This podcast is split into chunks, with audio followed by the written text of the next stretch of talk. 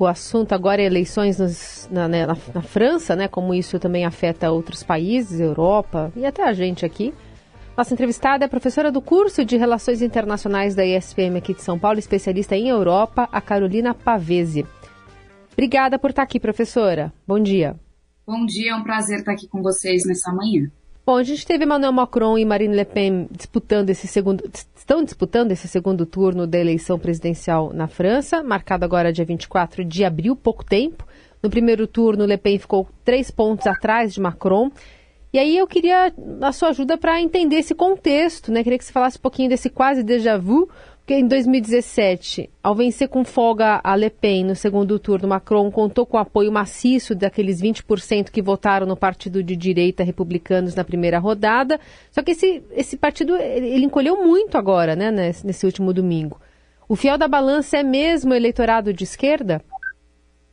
Olha, é, nós temos agora uma disputa, como se pontuou muito bem, mais acirrada do que em 2017 né? Parece que a dobradinha vai ficar repetida, mas o contexto é muito diferente. São os mesmos candidatos, mas num outro cenário.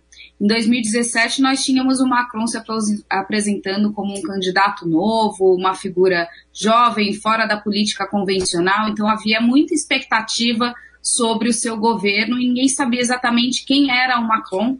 Ele veio do setor bancário, trabalhava no setor de investimentos, foi ministro da Economia do governo do François Hollande, é, que era o Partido dos Socialistas, mas o Macron sempre teve uma agenda mais liberal e se lançou, ele inclusive criou um próprio movimento político para poder se lançar candidato, né, justamente para se apresentar como uma novidade total no cenário da política francesa. Agora, cinco anos depois, é bem diferente. Todos já conhecem quem é o Emmanuel Macron, ele teve já um período de gestão conturbado, onde a população ficou muito polarizada em relação ao seu apoio e aprovação do seu governo, e ele vem enfrentar uma concorrente forte, que é a Marine Le Pen, é, que é a terceira vez que ela tenta ser presidente da França e que vem de um movimento de extrema-direita que foi começado pelo seu pai lá na década de 70, com o Partido Front National, que é um partido bem xenófobo, nacionalista, com uma agenda muito dura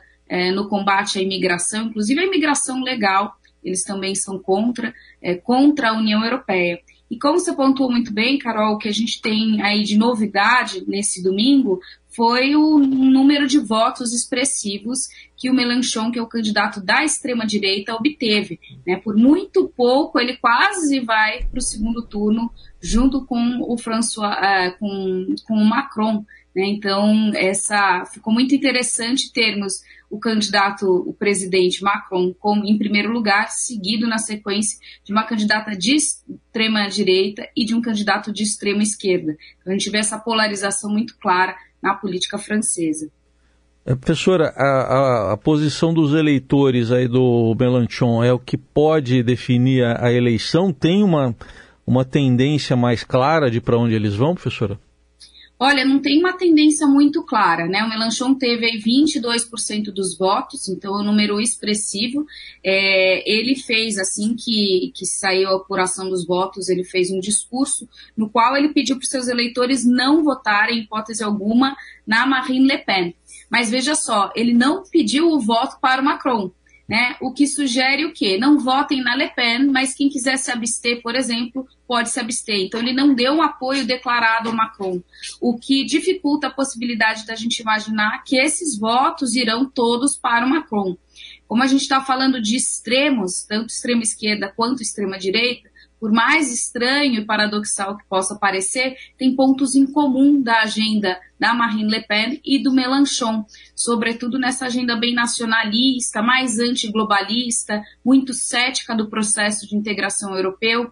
Então é possível que a gente veja algo que parece impensado, que são eleitores de extrema esquerda votando na Marine Le Pen justamente por esses pontos da agenda. Então não está garantido ainda que o Macron vai levar esses votos do Mélenchon, o que tem tornado é, e vai tornar essas próximas semanas até as eleições segundo turno dia 24 mais difíceis para o Macron. Ele vai ter que trabalhar muito mais na sua campanha do que ele trabalhou anteriormente.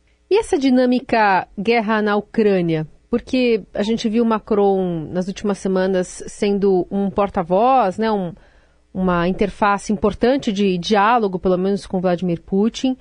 Ao mesmo tempo, há uma ala né, mais extremista que também é pró-Rússia dentro da Europa. Queria te ouvir sobre como é que essa questão do conflito também influi diretamente na escolha do próximo presidente francês ou presidenta. Essa questão ela influenciou bem, sobretudo nessa reta final das eleições. O Macron ele demorou muito para se lançar candidato e ele falou que estava muito ocupado com a presidência, com a gestão é, da União Europeia e tentando mediar esse conflito. Então ele deu pouca atenção para essa agenda de campanha, né? E isso deu margem para os outros candidatos triunfarem nessa agenda.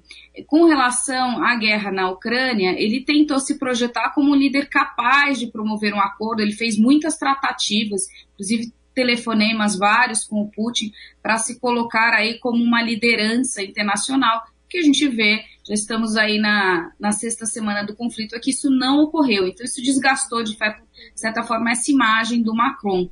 E é, essa crise na Ucrânia ela já tem impactado muito negativamente na, nas economias europeias. Né? Embora nós tenhamos um apoio da população com relação é, às sanções e um apoio da, de uma aliança militar ou um apoio político-diplomático pró-Ucrânia, então esse sentimento pró-Ucrânia é muito forte na Europa, mas a inflação já chegou. Né? Então, só para a gente ter uma ideia, o preço dos combustíveis subiu em média na Europa 44%. A projeção de aumento de inflação para esse mês eh, já foi aumentada para 7,5%. Né, os 7,5%, se a gente pensar no Brasil, não parece tanto, mas na Europa a projeção era que a inflação nesse ano não passasse da casa de 2%. Então, isso capitalizou para Marine Le Pen uma agenda muito forte econômica, que é justamente esse ponto que ela pegou na sua campanha, trabalhar nessa insatisfação do eleitor e da eleitora francesa com as condições eh, econômicas, com o aumento do custo de vida e com o aumento, sobretudo, da desigualdade econômica, que foi uma marca do governo do Macron. Então, essa guerra repercutiu negativamente na sua campanha. É, nesse quadro social, dá para incluir também uma pressão, por exemplo, por mudar a idade de aposentadoria. Será que pode gerar algum recuo aí do, do Macron, professora? Olha, ele entrou, assim que ele começou o seu governo, ele passou algumas reformas muito pró-mercado e de flexibilização das leis trabalhistas. Né? Isso precarizou bastante as condições de trabalho na França, com muitos regimes intermitentes, é, contratos não permanentes de trabalho, e, e isso teve um impacto muito negativo na sua repercussão com a classe trabalhadora, principalmente quando a gente fala de um Estado, que é o Estado francês, que é conhecido pelo é, seu Estado generoso com políticas sociais né, e com a proteção de direitos trabalhistas. Ele mexeu muito nisso e isso deu a ele o título de presidente dos ricos, inclusive. Né? E aí uma das suas agendas foi uma reforma é, do sistema previdenciário, que na França é um problema muito grande, a gente tem uma população cada vez mais velha, né? Então aumenta essa fatia a se aposentar. Uh, essa crise da previdência ela é eminente para estourar em qualquer momento, mas ele não conseguiu ter apoio para passar a sua reforma uh, previdenciária. E isso deve vir nessa agenda. Talvez ele adote um tom mais moderado agora nessas últimas semanas em relação a isso. Mas o seu discurso tem sido em chamar o eleitor para evitar uma catástrofe. Então, ele não tem, é, pelo menos no seu pronunciamento no domingo, não foi nem uh, lançando a sua campanha ou defendendo a sua agenda, mas ele, inclusive, mencionou o Brexit. Né? Ele falou: olha, o, o que a gente não imaginava ocorreu, uma catástrofe uh, no Reino Unido com o Brexit, onde todas as projeções era que o Reino Unido fosse permanecer na União Europeia, os eleitores compareceram, votaram, saíram. Vamos evitar que isso aconteça agora.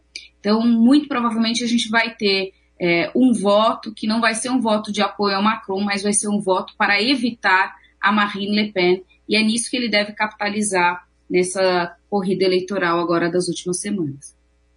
Texto. Pensando nesse contexto de extrema direita, um crescimento também na Europa, Queria que você colocasse para a gente o que, que, representaria Le Pen vencer a eleição, né? Fazendo, não sei se dá para fazer essa comparação direta com um Trump da França, mas como é que esse, essa possível vitória de Le Pen pode afetar a relação até com os outros países? Olha, esse paralelo ele é possível da gente fazer com algumas ressalvas. É, é, importante pensar que a política ela responde muito aos anseios da sociedade, a questões domésticas, características da própria política interna, mas o que nós temos acompanhado nessas últimas décadas é, é, um aumento crescente de um populismo de extrema direita, e aí você trouxe muito bem o Trump em 2016, que era um cenário parecido com o Brexit, onde as pesquisas, até de boca de urna, apontavam uma vitória para Hillary Clinton, né, e nós tivemos um resumar reviravolta aí é, com a vitória do, do Trump. Então, veja, mesmo quando é possível é, quando não parece que o candidato em segundo lugar vai ganhar, isso é possível acontecer.